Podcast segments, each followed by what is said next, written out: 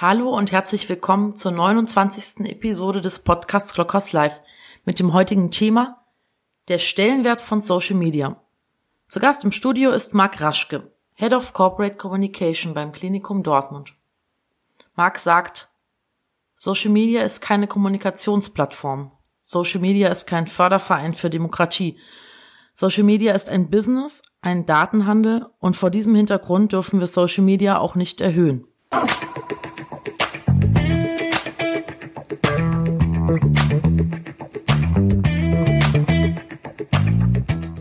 Hallo, lieber Marc. Ich hoffe, die Leitung Hallo. ist stabil. Schön, dass du dabei bist. Ja, ich hätte auch gedacht, dass ich es schaffe und dass das auch technisch hier so klappt alles, aber äh, ich bin guter Dinge. Und wenn nicht, ich komme wieder rein in diesen Kanal, auf jeden Fall. Wunderbar. Ähm, ich habe dich anmoderiert als der Abräumer der PR-Preise. Ah, das steht ja, glaube ich, gar nicht in, auf deiner Visitenkarte so drauf. Du bist Leiter der Kommunikation in dem Klinikum Dortmund, richtig? Genau. Stell dich doch mal kurz vor, was ist deine Rolle? Auch wenn dich hier wahrscheinlich jeder kennt, ich hoffe es zumindest, aber ein paar Worte zu dir und über dich. Also von Haus aus klassisch Journalist, ähm, dementsprechend, äh, ne, also eigentlich erst auch mit dem Auge in Richtung Zeitungslandschaft unterwegs gewesen, aber dann äh, irgendwann auch relativ schnell erkannt, dass die Branche auch so ihre äh, großen Verwerfungen hat und das auch relativ früh schon erkannt Dementsprechend haben wir mich dann selbstständig gemacht mit einer PR-Agentur und dann stand daraus, also unter anderem auch der Kontakt in die Medizin- und Krankenhauswelt und äh, irgendwann dann auch der Kontakt zum Klinikum Dortmund. Da bin ich seit 2013. Das äh, sind also jetzt auch schon sieben Jahre. Für mich echt eine verdammt lange Zeit, muss ich sagen. Zeigt aber auch, dass ich da mich ganz wohlfühle und ähm, ja, die Erfolge sprechen ja auch für sich. Also man kann viel bewegen und ich glaube, das ist eine gute, gute Zeit, die wir da gerade so erleben, auch wenn sie natürlich gerade sehr herausfordernd ist. Ähm, auf das Herausfordern gehen wir mit Sicherheit gleich nochmal ein. Ähm, du hast ja nun nicht nur die klassische Unternehmenskommunikationsarbeit, was gibt es Neues im Klinikum Dortmund, hier auf die Fahne geschrieben, äh, sondern ich weiß nicht, ob das dein Journalistenherz ist, was da immer noch schlägt. Äh, ganz viele gesellschaftlich relevante Themen, auch ganz viel wirklich Berichterstattung, die man sonst sehr selten äh, von Unternehmenskommunikation bekommt. Bist du, bist du Aktivist? Bist du Influencer? Wie, wie nimmst du deinen, deinen Auftrag dort wahr? Ja, du hast mich ja schon im Vorgespräch Aktivist genannt und da dachte ich schon so, Mensch, ja, vielleicht könnte ich mir das auf die Visitenkarte schreiben. Okay. Äh, Fände ich nicht unspannend. Ich habe jetzt auch einige andere haben da auch schon Aktivisten stehen. Also ich glaube, das ist jetzt so irgendwie das neue Content Creator oder so. Man ist jetzt Aktivist.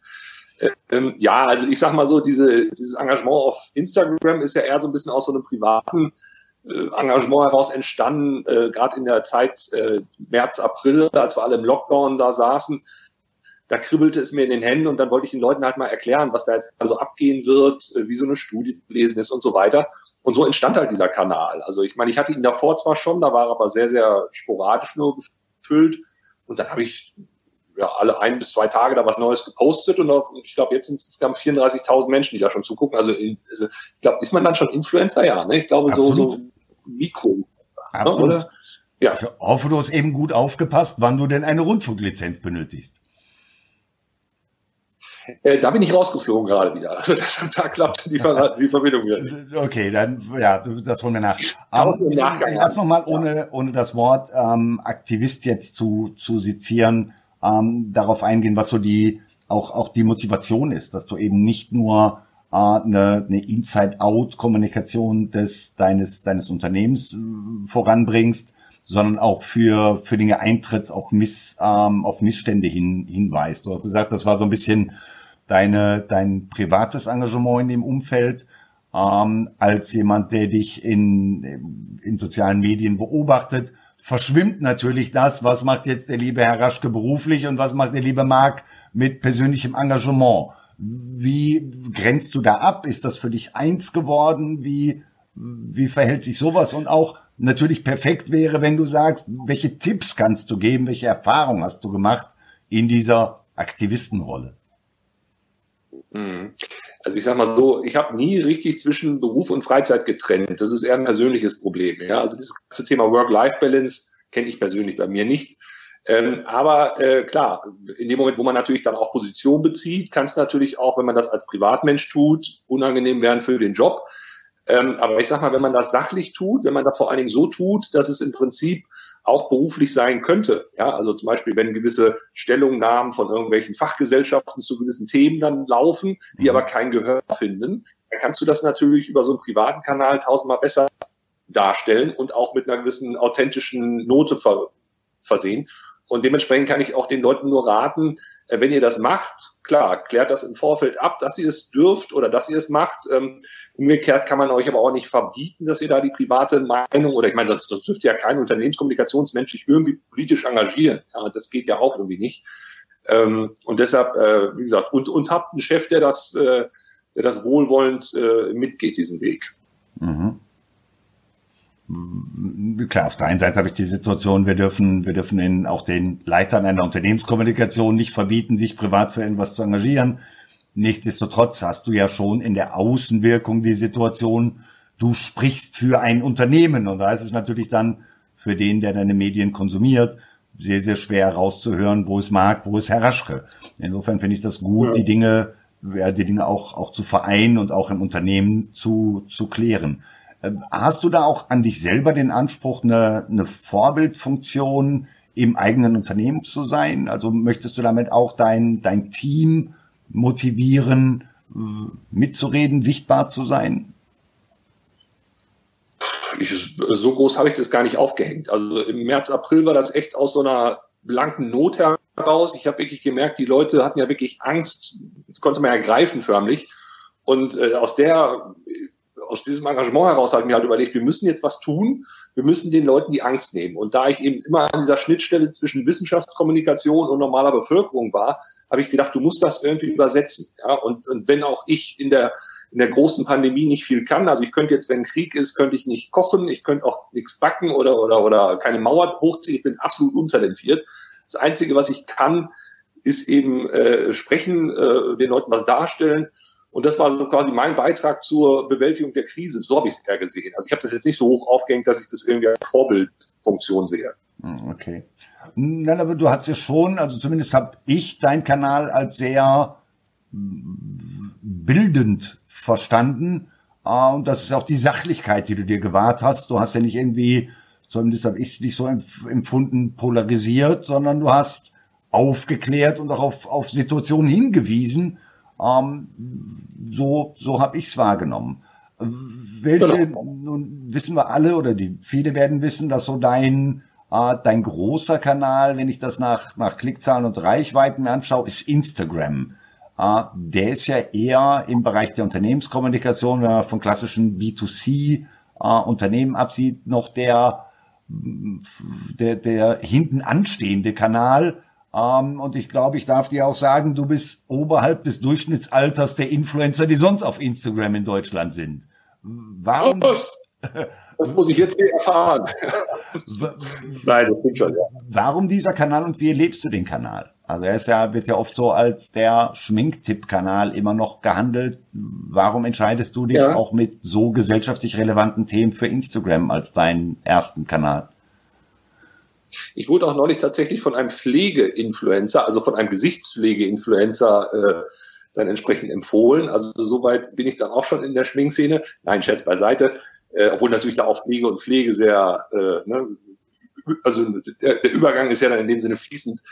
Ähm, nein, ich fand den Kanal deshalb spannend, weil er, ähm, wenn man dem Klischee nach und auch den Zahlen nachgeht, ja eher von Frauen wahrgenommen wird und gerade von jungen Müttern. Ja? Mhm. Und die sind ja durchaus wichtige Multiplikatoren in wichtige Gesellschaftsstrukturen hinein, sprich Familien. Ja? Und wenn die ja eh auch ein, sag ich mal, ein anderes Gespür für Gesundheit haben, auch eine andere, eine andere Dringlichkeit der Aufklärung, äh, die, wenn man die dann erreicht, dann hat man auch viel in äh, Multiplikatoren-Netzwerke dann äh, erreicht. Und deshalb war das für mich ein idealer Kanal. Mhm. Ist deine Reichweite dort auch wirklich über diese Zielgruppenanalyse und über den, den Distributionsweg über, über junge Mütter in Familien, würdest du sagen, der, der ist gelungen? Funktioniert der auf LinkedIn, auch wenn man auf, auf, auf Instagram, äh, wenn man nur organisch wächst? Ja, also ich habe äh, 91 Prozent weiblich äh, von meinen 34.000 Followern und im Schnitt sind die so zwischen 25 und 34. Also das ist so die Mehrheit. Ne? Und deshalb passt das, glaube ich, schon ganz gut. Sehr das sind ja dann so die jungen Familien. Mhm. Mhm. Ähm, Feedback auf Instagram oder auf, auf Social Media allgemein. Ähm, ich habe jetzt nicht so viel Studie reingesteckt, was du für Feedback bekommst, aber ich glaube auch du wirst nicht nur Schulterklopfen geerntet haben in, den, in der Vergangenheit. Ähm, wie liest du jeden Kommentar, den du kriegst? Wie, wie ist da auch deine, deine, dein Responsanspruch an die Kommentare? Also ich versuche schon, äh, da hinterher zu sein, weil ich merke, in dem Moment, wo du das nicht mehr bist, äh, überfällt dich die Welle auch und dann bist du auch ganz schnell weg vom Fenster. Also weil die dann auch sagen, äh, der reagiert ja gar nicht, der, ne? also, ich meine, ich finde mal lustig diesen Anspruch, den die haben. Die denken ja wirklich, ich bin exklusiv nur für sie da. Also jeder von den 34.000 denkt das und das kann natürlich immer nicht so wirklich gelingen. Ähm, aber ich bemühe mich schon zu antworten. Ich versuche da auch schon darauf einzugehen. Ähm, und ich muss ganz ehrlich sagen, im Verhältnis zu vielen anderen habe ich eigentlich wirklich zu 99,9 Prozent positives Feedback. Ähm, das mag aber auch daran liegen, dass ich in Anführungszeichen privilegiert bin, nämlich männlich. Ja, und ich habe nämlich viel gerade in den sozialen Netzwerken, äh, gerade Instagram auch gehört, dass es vor allem Frauen sind, die da wirklich hinter den Kulissen arg einen drüber kriegen mit Hate Speech. Und ähm, da muss ich sagen, bin ich noch äh, weitestgehend von verschont, vielleicht aber auch von mir erwartet. Ja, man erwartet ja eigentlich Informationen, ist dankbar für das, was da kommt und es hat ja auch einen gewissen Anspruch und dementsprechend äh, hat man gar keinen Anlass eigentlich zu, zu haten. Aber klar, wenn ich was zum Thema Impfung oder sowas sage, dann habe ich da natürlich auch Impfkritiker, aber die hast du halt immer und die kriegst du auch nicht weg. Mhm viele haben davor aber Angst. Also diese, diese Kritiker, da ist ja die, die Grenze zwischen Kritiker und Troll und Hater ist ja oft sehr, sehr fließend und der eine holt den anderen. Mhm. Löschst du Kommentare, wo du sagst, bevor sich das hochschaukelt, schmeiß ich sie weg? Nö. Also ich habe bislang, glaube ich, vier oder fünf Leute erst wirklich geblockt. Ja, das waren aber auch wirklich ganz, ganz unangenehme Menschen.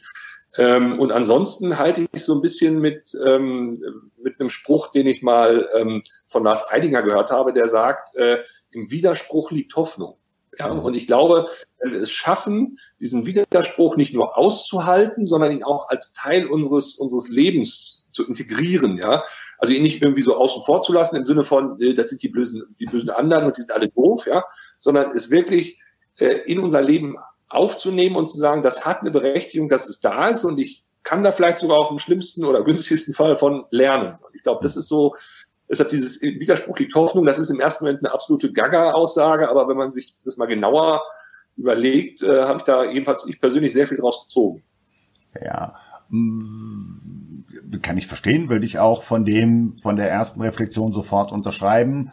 Äh, solange natürlich unter dem Vorbehalt die Sachlichkeit ist gewahrt und die auch eine, eine gewisse Anstandskultur, wie wir denn unseren Widerspruch austragen. Also äh, wenn ich wüst beschimpft oder bedroht werde, ist natürlich die Frage, haben wir hier noch die sachliche Ebene, wo auch der Dissens uns beide weiterbringen kann. Ähm, wie, wie kriegen wir das hin? Ich weiß, das ist eine Frage, die du jetzt nicht abschließend beantworten kannst, aber wie schaffen wir auch als, als Vordenker der Kommunikation da so ein bisschen Vormacher und Vorbild zu sein, dass wir wieder eine Verhältnismäßigkeit und einen Anstand und auch einen sachlichen Diskurs auf Social Media hinkriegen? Mhm. Das ist wirklich eine schwierige Frage. Ähm, ich glaube, es geht erstmal darum, selber eine gewisse Tonalität an den Tag zu legen, die dann auch möglichst schlagfertig zu, ähm, ja, zu untermauern. Ähm, ich habe das neulich auf Twitter erlebt. Da habe ich dann auch äh, ein Posting, was ich auch auf Instagram hatte, da entsprechend äh, veröffentlicht. Und dann kam sofort eine Gegenrede, bla bla bla, das ist ja total doof, alles überzogen mit Corona und 99,7 Prozent der Menschen haben ja alles gar nicht und blablabla. Und dann habe ich nur gesagt, ja, aber diese 99,7 Prozent der Menschen, die jetzt nicht klassisch Risikogruppe sind, wollen trotzdem irgendwann ein Krankenhaus haben. Und das darf deshalb nicht kaputt gehen. So. Und dann hat diese Person sogar geschrieben, ah ja, jetzt sehe ich es ein.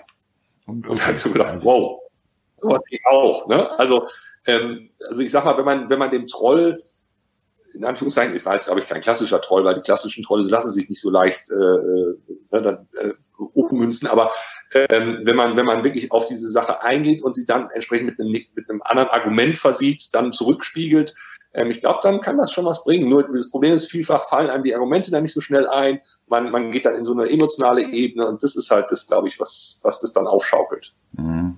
Mhm. Würde ich so als, als Kapitel eins dann mal, auch wenn wir das äh, gerne, gerne noch mal weiter, weiter verfassen können, das Dokument, erstmal schreiben, bleib sachlich und sei schlagfertig. Das ist so die, kann man das so, genau. auch wenn das jetzt keine, keine große, große Lehre ist. Aber ich glaube, das ist ganz ja. wichtig, dass man eben hergeht und sich weder einschüchtern lässt, noch dass man versucht, ja, unangenehmen Ton mit unangenehmem Ton zu reflektieren. Ja, du, das ist, glaube ich, genauso wie im normalen Leben, in Anführungszeichen. Wenn Menschen in sich ruhen und wirklich ne, wissen, wofür sie stehen und vor allen Dingen aber auch wissen, äh, dass sie, dass sie nur ein, eine begrenzte Möglichkeit der, der, der Wirkung haben, dann, dann, dann plötzlich so eine, so eine, in Anführungszeichen Aura, das soll jetzt nicht so esoterisch klingen, wie es, wie es jetzt gerade äh, wirkt, aber dann, dann merkt man, die sind, die sind authentisch in dem, was sie sagen. Die wollen eben nicht vorne, vorne und hier guckt mal ich, ich, ich, ich, sondern die sind in ihrer Aussage und, in ihrer Botschaft klar.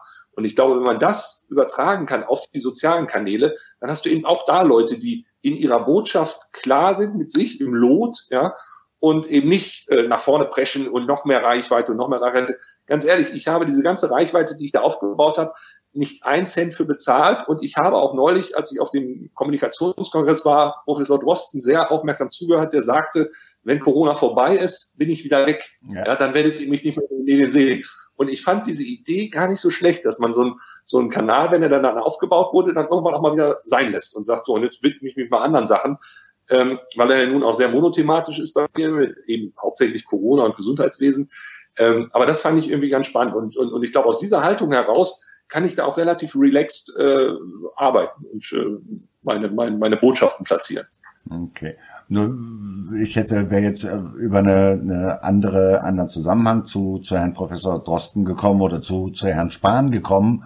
Äh, ich denke, das zeigt ja, dass das Thema, mit dem du dich auseinandersetzt, auch nicht mehr nur mit mit Wissen und Wissenschaftlichkeit diskutiert wird, sondern eben auch einen leider einen so ein Melting Pot für für Hass und Hetze geworden ist. Aber da verstehe ich dich so, da da bist du nicht, du kriegst nicht, äh, nicht die, äh, nicht die Brutalität da, da im Moment ab.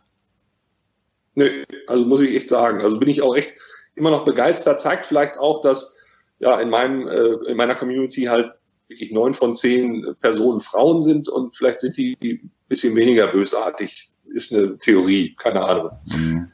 Okay die ist bösartig. Da, ich habe so oft die Situation, wenn ich das auf, auf Twitter verfolge, äh, dass ich einfach fest mir überlege, Mensch, ich würde jetzt gerne was posten, so in dem Stil, wie meine, wenn ich mit meiner älteren Schwester früher Streit hatte, dann hat meine Mama uns gerufen, hat erstens gefragt, wer hat angefangen und hat dann gesagt, redet doch vernünftig, vertragt euch wieder.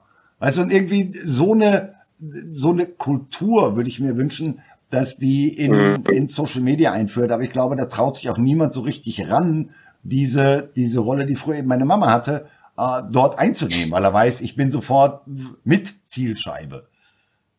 Ja, du musst ja auch erstmal jemanden haben, der so neutral und unabhängig wie deine Mama ist ne? und der das auch, also dem man auch auf beiden Seiten der Kriegsparteien quasi äh, Vertrauen schenkt nach wie vor. Ne? Also das ist natürlich schon das große Problem. Also ich sehe da offen gesagt, äh, es, ist, es gibt ja auch Untersuchungen, die sagen, dass wenn jemand sich radikalisiert und im Internet hetzt, dass du den in den ganz seltensten Fällen wirklich durch Kommunikation im Netz dann auch äh, quasi umgepolt kriegst. Ja, der ist halt in seiner, der ist ganz woanders quasi aus dem Lot geraten, nämlich meistens in seiner privaten, in seinem privaten Umfeld und, und ja, reflektiert das dann ins Netz hinein. Ähm, deshalb äh, raten ja auch ganz, ganz viele Leute, wenn man diese Leute versucht, irgendwie dann zu verändern, dann muss es im Privaten passieren. Im Netz, gerade auf Twitter, das ist ja wirklich äh, nur noch ein gegenseitiges sich hin und her schießen und der eine ist cooler als der andere und alles ist total lässig und abgeklärt. Also das ist auch zum Beispiel ein Kanal, da bin ich sehr ungern. Mhm. Mhm. Ich habe mit dem Ralf Fürth, das war eines meiner, meiner ersten Episoden von Clockhouse Live, der, der lange Zeit für Krisenmanagement verantwortlich war und der hat auch gesagt, auf Twitter hat er alle seine Mitarbeiterinnen und Mitarbeiter, äh, nicht angewiesen, aber angeraten, äh, zieht euch zurück, wenn es beleidigend wird. Also wirklich versucht nicht Friedensstifter zu sein. Äh, es lohnt nicht und genau. Einerseits ist es dann schwer auszuhalten und andererseits die Erfolgschance ist so gering, tut es euch nicht an. Fühlt sich für mich persönlich so ein bisschen an wie Kapitulation, aber ich hätte jetzt auch keinen schlauen Gegenvorschlag zu machen. Ja, ich glaube, man darf, man darf Social Media nicht überhöhen. Also wir denken immer noch, das ist irgendwie Kommunikation im demokratischen Sinne. Ja, ich glaube, Social Media ist kein Förderverein für Demokratie. Social Media ist ein Business, ist äh, ein, ein Datenhandel. Und wenn man vor dem Hintergrund das sieht, dann, dann, dann darf man auch die über, also diese Kanäle auch nicht überhöhen im Sinne von kommunikativen Austauschforen oder sowas, ja, weil es, darum geht's ja gar nicht. Ne? Und natürlich geht's um die Provokation, denn dann hast du Aufmerksamkeit und dann die Negativnachricht sechsmal schneller im Netz unterwegs als die Positivnachricht. Das sind ja alles so, so, so Mechaniken, die dazu beitragen, dass dieses Geschäftsmodell der, der, der Datenplattform eben funktioniert. Also ich, ich glaube, also ich weiß, am Anfang war das immer so dieses, ach, Internet ist jetzt die große Lösung für all unsere demokratischen Probleme, die wir haben. Jetzt kann jeder alles sagen. Ja, nee, das ist genau das Problem jetzt wir haben jetzt eben nicht mehr den Stammtisch, wo es versandet, sondern jetzt kann es jeder ins Netz stellen, hat sofort eine Gruppe. Und ähm, wie gesagt, ich glaube jedenfalls, dass wir, dass wir das, äh, das, das, das Werkzeug Internet und spe speziell Social Media nicht überhöhen dürfen. Es ist keine Kommunikationsplattform, es ist Datenbusiness. Es ist, äh, lass mich ein Ja, aber reinwerfen, bitte. Das, natürlich ist es Datenbusiness. Es ist aber auch mit der, mit dem Verlust der Deutungshoheit durch Journalismus ist es Meinungsbildung.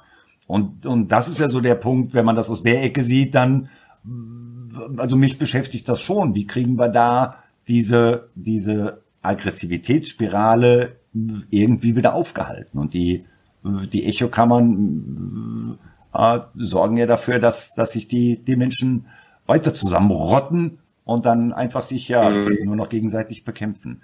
Spannend finde ich, und das würde ich ja. auf jeden Fall auch als, aber ja. wo du es gerade sagst, ich glaube, das liegt vor allen Dingen auch daran, wenn du dir anguckst, wie Social Media in Unternehmen verankert ist, ja, in Kommunikationsteams. Das ist in der Regel immer der, der irgendwie am jüngsten ist, ja, oder womöglich noch irgendwie der Praktikant, der das mal eben so bei, nebenbei macht. Ja, wie soll denn da eine Profession im Umgang mit Social Media in der Kommunikation entstehen? Ja, ich meine, allmählich sickert es durch, dass man das nicht so ganz nebenbei laufen lassen sollte. Mhm. Aber bis dato hat das ja sehr die, die, die, die Agenda dieser, dieser Kanäle geprägt, ja, dass dann da irgendwie äh, sag ich mal, äh, einigermaßen erfolgreiche Bachelorstudenten dann äh, plötzlich im Kommunikationsteam die großen Social Media Beauftragten waren und dann irgendwie mal geguckt haben, welche Challenge als nächstes so geht. Ähm, das ist in meinen Augen viel zu wenig äh, berücksichtigt, was Social Media alles kann. Ja, sehr, sehr spannend. Meine, klar, mein, da leuchtet natürlich auch mein Newsroom-Herz wieder äh, überlegt ja. euch nicht, nicht, welchen Kanal bespiele ich wie, sondern welchen Impact habe ich bei welcher Zielgruppe und dann ist der Kanal nur die, die Adressierungsform, nicht mehr, nicht weniger. Ja. ja. Sehr, sehr wichtiger Punkt, sehr gut. Ähm, ich finde spannend, dass du sagst, äh, auf Twitter nimmst du die Aggressivität für den, für deinen Content-Bereich viel, viel schlimmer war, so habe ich es verstanden, als auf Instagram. Also das ja. finde ich eine, eine, eine für eine überraschende Erkenntnis, der nicht für alle Branchen gilt. Also wir haben ja auch den Bereich, wo, wo wir hergehen und sagen, oh, auf, auf Instagram weht, weht ein, ein rauerer Wind. Ähm, sehr, sehr interessant. Ähm, sachlich bleiben ist ja auch so ein Punkt. Du hast ja, wenn ich, wenn ich so von März, ich habe natürlich auch vor der Sendung heute noch mal so ein bisschen geguckt, was, was hast du denn auf LinkedIn alles so von März bis heute gemacht? Ähm, du hast, glaube ich, zuerst sehr stark äh, das ganze Thema ähm, Bildung, Informationsbereitstellung besetzt. Also ich habe von dir ganz viel gelernt über über äh, über das Virusgeschehen, über den Einfluss des Virusgeschehens im, im Krankenhausumfeld, über die Anforderungen und die Möglichkeiten, äh, auch im Kontext der, der, ähm, der Personalknappheit hast dann irgendwo so ein bisschen auch dich eine Zeit lang ähm, gegen, gegen politische Situationen gestellt. Also herzugehen und zu sagen, wie sieht das von der Politik dargestellt in der Tagesschau aus? In welchem Alltag sind wir damit im, im Krankenhauswesen konfrontiert? Ähm, das finde ich ganz spannend. Also ich glaube auch, das ist so eine, so eine hervorragende Leistung für mich, die im Bereich der Unternehmenskommunikation stattfindet. Gib mir deine Perspektive. Und, und, und das ist so, ist das eine Thematik, die, die auch in deiner, in deiner persönlichen Haltung liegt? Oder war das wirklich eine, eine Aktion oder auch eine Maßnahme von eurem Krankenhaus oder gar, sogar von mehreren Krankenhäusern in, im Zusammenschluss? Nein, also ich sag mal, die ganzen politischen Belange, die da so im Hintergrund laufen, die sind seit Jahren ja eigentlich bekannt, leider nur in der Szene. Ja, und äh, zum Beispiel hat das äh, Klinikum Dortmund mit anderen Krankenhäusern im Jahr 2018 schon darauf hingewiesen, in einem offenen Brief an den Bundesgesundheitsminister, dass wir in den Hochzeiten, nämlich im Januar, Februar, ein Problem mit unserem Personal kriegen, ja, weil dann nämlich Influenza-Welle ist und wir dann einfach zu wenig Intensivpersonal haben. Das haben wir 2018 oh. schon gesagt. Und da gab es Corona noch nicht. Mhm. Ja. Ähm, jetzt, das, was wir jetzt gerade erleben, ist quasi 2018 schon quasi vorhergesagt worden. Ja. Und, ähm, und das ärgert mich persönlich dann wieder so. Weißt du, da, da ist dann auf der einen Seite eben diese, diese politische Sache, die wir hatten im Rahmen des, des, des, des offenen Briefes, ja, mhm. das war Klinikum Dortmund. Und aus dem Eindruck heraus habe ich natürlich dann für meine privaten Sachen natürlich auch, äh, sag ich mal, so eine gewisse einen gewissen Erklärungsbedarf äh, mitgenommen und habe dann eben auch mal gesagt, wie, wie sieht's denn eigentlich aus? Und äh, also Krankenhaus ist ja mit beileibe kein kein marktwirtschaftlich orientiertes äh, Feld, ja, wo, wo, obwohl das auch mal so gesagt wird, ja. Es ist ja hochgradig Planungswirtschaft und Planung hat immer was damit zu tun, was macht denn die Politik daraus? Und ähm, es ist über Jahre, und das muss man dann auch äh, relativierend sagen, Herr Spahn ist da nicht alleine schuld, sondern das ist schon über Jahre versäumt worden die Problematik in der Pflege haben wir schon seit, seit, seit, seit Generationen, möchte ich fast sagen.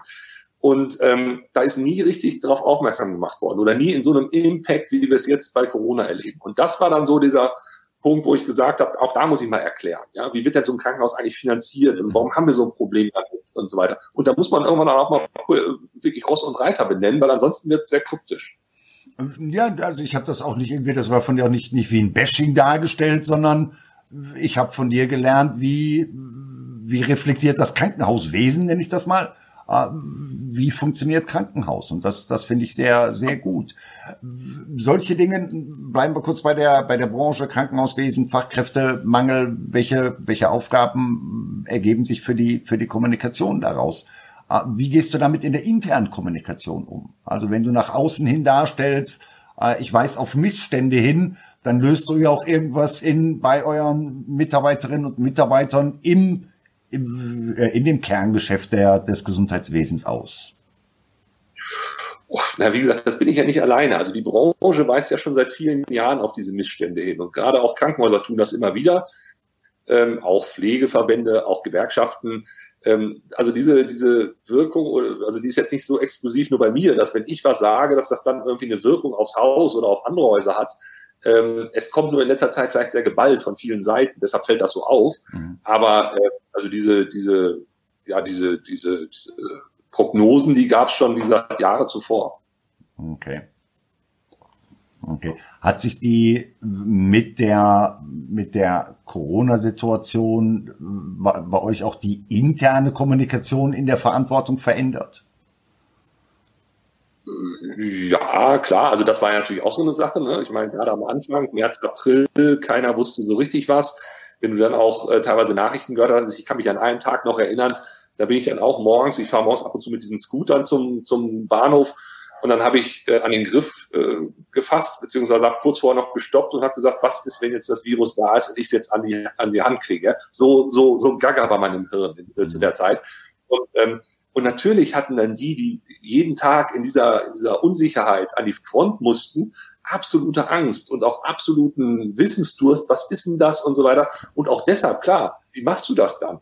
Äh, als Haus, bis du da was abgestimmt hast, äh, dauert das ewig, ja. Und deshalb ja auch dann diese Idee, es privat zu machen und darüber vielleicht Leute zu erreichen, die man dann über Eck wieder auch im Haus antrifft oder sonst was. Aber dass man ihnen einfach diese verdammte Angst nimmt, ja, dass da wirklich äh, jetzt nicht Ebola ausgebrochen ist. Mhm. Okay, ja. Also auch da für, ja, für schnelle nachrichtliche Kommunikation im, im Haus gesorgt. Finde ich gut. Ja. ja. Ähm, leider auf die Uhr geguckt. Eine Frage habe ich natürlich noch. Äh, ich bin erst davon ausgegangen, wir beide sind ja Jungs aus dem Kohlenpott. Aber jetzt weiß ich, dass du ja was mit James Bond zu tun hast. Was hast du mit James Bond zu tun? Ja. Die Frage musste kommen. Die war von dir gespoilert. Die musste kommen, Marc. Ja, nee, richtig, richtig. Ich habe es auch erst vor kurzem erfahren. Äh, Fühle mich natürlich auch wahnsinnig geehrt, dass ich in dieser Reihe dann quasi indirekt auch irgendwie stehe. Denn ich habe gehört, das kann vielleicht auch einer, der das sieht, bestätigen oder auch sagen, totaler Quatsch, aber ich habe gehört, dass angeblich die Romanvorlage von James Bond in Bochum-Wattenscheid geboren wurde, ja. weil nämlich die Eltern irgendwie auf dem, auf dem, äh, also in, in den Kriegstagen irgendwie dann Richtung, Richtung Großbritannien wieder wollten, es aber nicht schafften und dann in Bochum-Wattenscheid ist James Bond zur Welt gekommen. Wenn das so stimmt, dann bin ich es nämlich auch und dann bin ich quasi ja, kann man doch irgendwie sagen, auch vielleicht so ein bisschen so, so, so James Bond so, nicht? Du, du könntest Verwandter sein, also das ist ja. Absolut, absolut, ja. Absolut. Ich denke. Ähm, ich finde spannend, wie du deine, deine Verantwortung der Unternehmenskommunikation darstellst, auch Branche erklären, auch auf Missstände hinweisen, wirklich eine nachrichtliche Kommunikation und nicht nur eine, eine werbliche, eine Me, Myself and I Kommunikation nach außen zu spielen.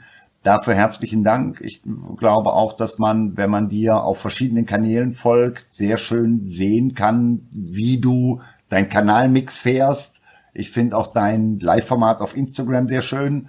Ähm, vielen Dank dafür. Insofern an alle, die jetzt zugucken, folgt Marc auf allen Kanälen, die ihr findet. Auf YouTube ist er noch nicht ganz so fleißig. Sorry, das muss ich dann auch sagen. Aber das ist, das ist auch ein Kanal. Also ich mache das ja alles nur nebenbei und das ist wirklich nochmal eine andere Qualität. Da musst du echt ganz anders sich aufstellen. Ja, ja. Und organische Reichweite auf YouTube aufbauen ist ein dickes, dickes Brett zu bohren. Ähm, Marc, herzlichen Dank, dass du dir die Zeit genommen hast. Mach einfach weiter so. Ähm, ja, und da, wo wir wegkommen, Glück auf. Ja, Glück auf und danke. Und ich bin auch sehr froh, dass die Leitung gehalten hat. Ja, danke. Ich auch. Danke dir. Alles klar. Tschüss, Marc. Tschüss.